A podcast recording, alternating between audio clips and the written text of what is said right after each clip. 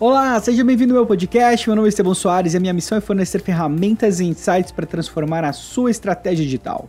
E hoje é segunda-feira, como você já sabe, é o dia de se atualizar com as últimas novidades do marketing digital.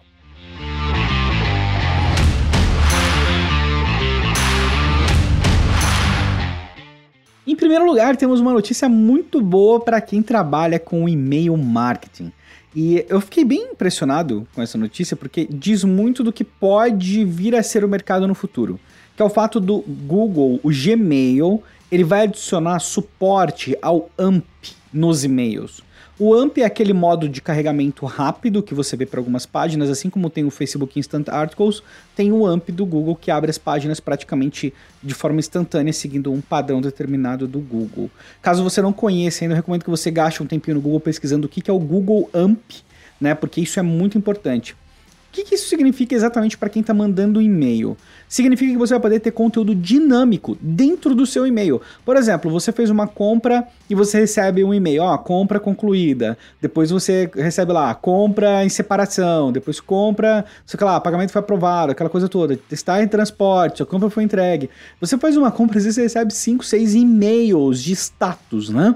E não é necessário que isso aconteça. Nesse cenário do AMP, o conteúdo do e-mail ele pode ser dinâmico. Ou seja, você vai poder voltar no mesmo e-mail e o status dentro desse e-mail ele vai ser alterado cada vez que o sistema né, atualizar.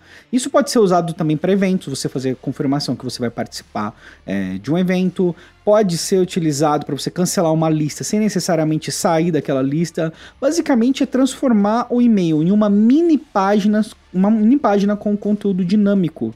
E assim, é, tá, tá, em fases bem iniciais isso. É, não, não acredito que a gente vai ver um volume massivo disso a não ser por parte de algumas empresas maiores, talvez. O, sei lá, o Gmail está sendo bem criterioso, o Google está sendo bem criterioso com a forma como isso deve ser feito, então você precisa preencher um cadastro com ele, seu domínio precisa estar tá totalmente registrado, ou seja, o básico ali de TSPF, DKIM, DMARC, né, aquelas, todos os requisitos de segurança do DNS, você precisa enviar um e-mail de produção para eles, ou seja, um e-mail que normalmente você enviaria para os seus usuários, você manda para eles poderem validar isso, eles vão colocar o seu, o seu usuário aí numa lista whitelist, né, para você poder enviar esses e-mails no futuro. Então eles estão sendo bem criteriosos porque, óbvio, isso abre precedente para uma, uma série de aplicações, né? É meio que infinito, mas o fato de você poder consumir conteúdo dinâmico dentro de um e-mail é como se fosse cada e-mail daqui para frente ele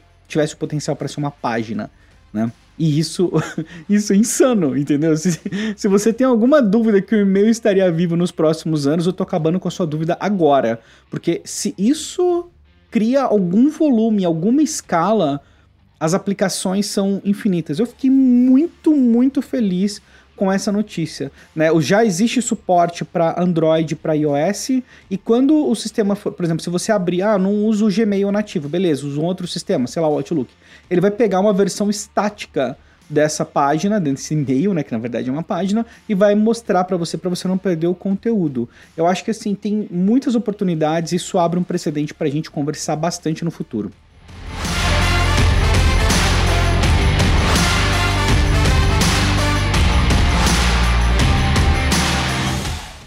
E temos duas notícias sobre a China. E a China adora um reconhecimento facial, né? Eles querem colocar reconhecimento facial em tudo. E a partir de agora vai ser obrigatório você utilizar o reconhecimento facial quando for ativar um novo chip de celular.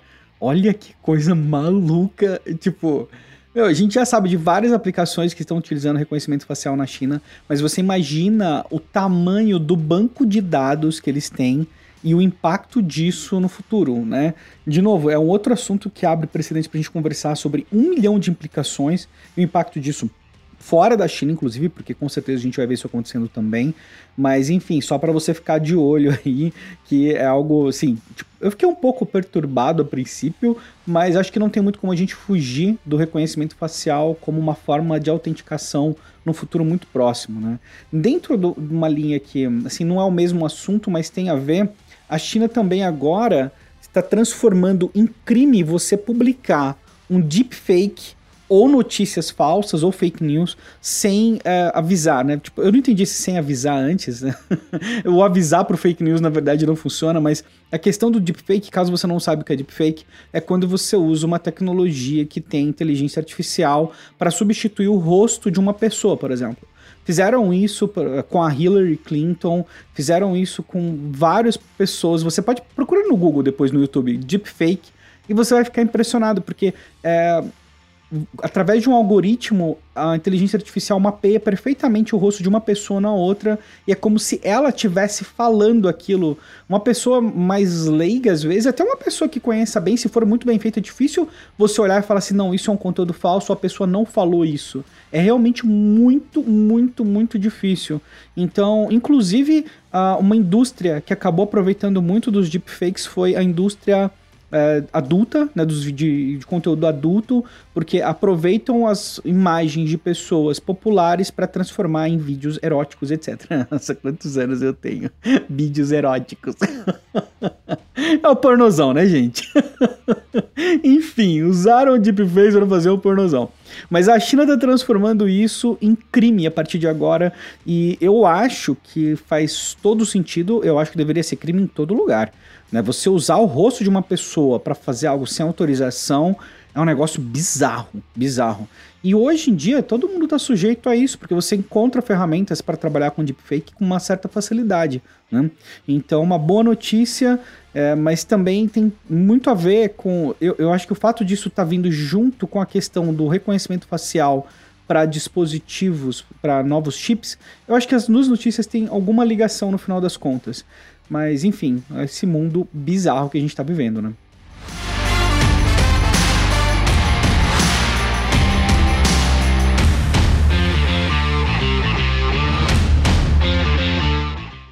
E o Snapchat? Bom, se você me conhece, você já sabe o que eu penso do Snapchat, né? e eu vou, eu vou ficar lá com orgulho aqui. Tava todo mundo matando o Snapchat, né? Tem gente matando o Snapchat até hoje, né? Desistam, desistam. Snapchat é eterno. Brincadeiras à parte, o Snapchat teve diversos problemas, especialmente em 2017 e 2018. É, um dos principais problemas que ele teve foi com o aplicativo para Android, que não era otimizado para o sistema operacional e gerou uma insatisfação muito grande. O, Andro o, o Snapchat perdeu muitos usuários de Android por conta do quão ruim a, o aplicativo era nesse sistema. E eles refizeram, fizeram uma reprogramação gigantesca, lançaram um aplicativo novo do zero para Android e, poxa, é, o impacto é bem visível. Eu acredito que essa notícia, inclusive, que o Snapchat cresceu mais de 14% em 2019, mais de 14% porque o ano ainda não acabou, né? Então vai crescer mais um pouquinho ainda. Mas essa notícia tem muito a ver com o fato deles terem trabalhado o melhor aplicativo deles.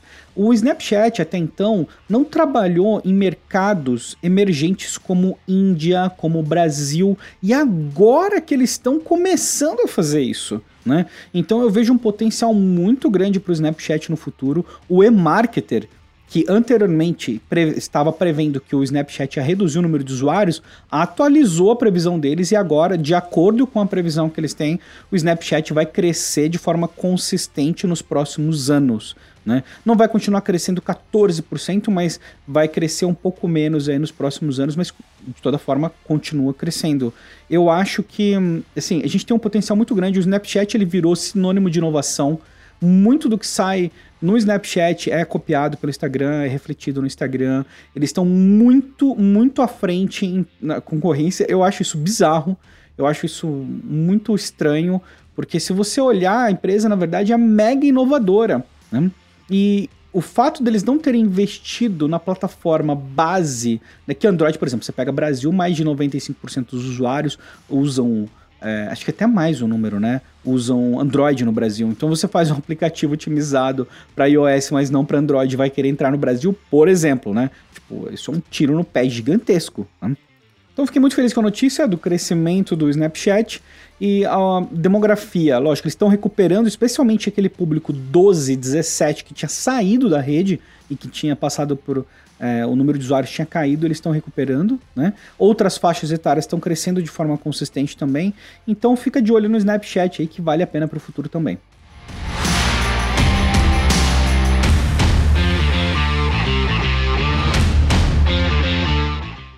Teve uma pesquisa da Lucid que deixou as pessoas assim um pouco intrigadas. Eu vou dar uns detalhes dessa pesquisa, porque assim, primeiro é uma pesquisa que fala onde você consome mais o formato Stories. Né? Mas essa pesquisa foi feita com uma amostra muito baixa, 275 pessoas só. Né? E era uma pergunta, é uma pesquisa muito, muito simples. Então, assim, tem que olhar com cautela, porque, de novo, a pesquisa não é das mais confiáveis quanto à amostra. Mas mesmo nesse cenário, eu fiquei muito surpreso e todo mundo ficou muito surpreso, porque eles colocaram as opções Snapchat, Instagram e Facebook. E quem ganhou? Quem ganhou? Facebook com 70%. então, beleza, a amostra parte, isso serve para validar que o Facebook tem um potencial muito grande para stories, né? Então, aliás, é uma curiosidade que eu tive que despublicar um vídeo no meu canal onde eu respondia se tinham pessoas no stories do Facebook. As pessoas, não sei porque esse vídeo começou a ranquear para pessoas que queriam visualizar as histórias, os stories dos amigos sem que eles soubessem.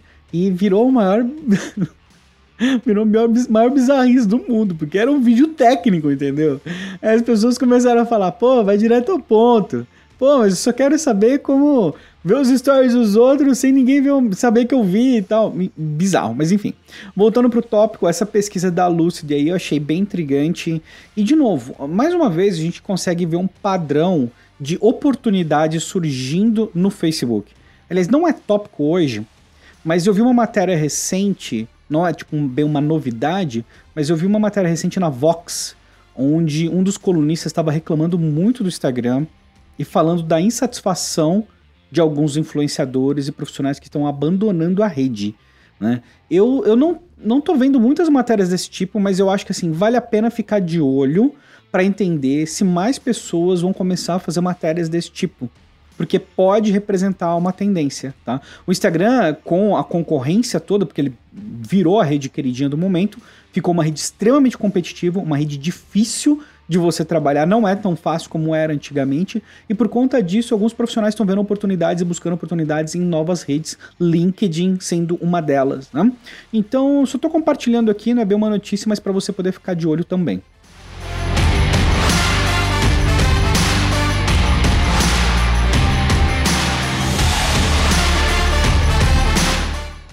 Quem trabalha com marketing digital invariavelmente acaba se envolvendo muito com sites também, né? Não tem como muito fugir desse cenário. Isso é uma pesquisa recente do Jost DeVolk, eu acho que é assim que fala mesmo, que é o CEO do Yoast, aquele plugin mega famoso do WordPress, e ele sempre faz uma análise do mercado aí de CMS, né, dos gerenciadores de conteúdo. E o WordPress ficou em primeiro lugar, mais uma vez, com market share de 35%, aumentou quase 3% em relação a novembro do mesmo ano, do ano passado, quer dizer.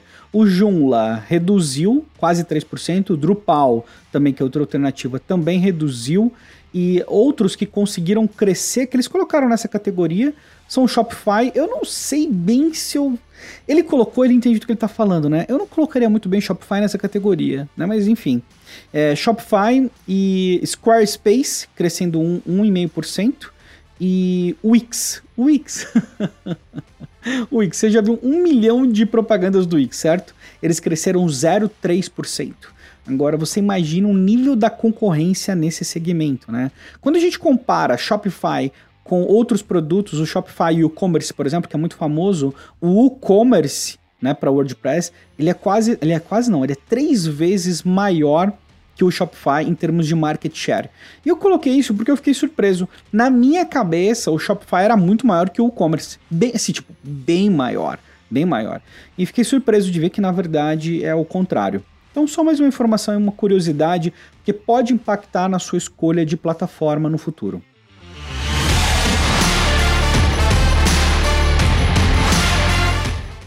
E por último, uma notícia rápida do Twitter. Agora você pode ocultar as respostas. Então você fez um tweet, alguém respondeu, você pode ocultar. Todo mundo pode ver as respostas ainda que, que, estão ocultas, mas precisa clicar ali nos três pontinhos né, no tweet e mandar exibir. Eu acho que isso é excelente porque do ponto de vista de quem está produzindo conteúdo, você pode deixar só as respostas que tem mais a ver com o seu conteúdo. Né? Às vezes tem um monte de resposta, nada a ver com nada, e às vezes você quer ficar manter aquele tweet direto ao ponto ou com conteúdo mais relevante para quem vai ler. Acho que ocultar o tweet é algo é algo bem interessante. Assim, eu como criador de conteúdo ter essa opção. Também foi anunciado esses dias a disponibilidade do agendamento, né, dos tweets via desktop. Comentei rapidamente sobre isso antes também, mas de novo, o Twitter esse ano para mim foi incrível. Né, uma das redes com as melhores atualizações do ano, né, além de Facebook, Instagram aí. Fiquei muito. É, fiquei positivamente impactado com a melhoria na rede, a limpeza do, do spam, toda essa questão, o tratamento, o cuidado que eles estão tendo com os usuários, achei fantástico.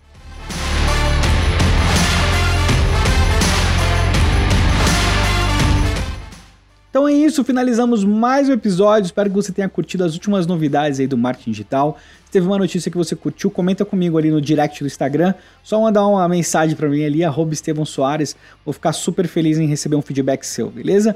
Um grande abraço e até amanhã.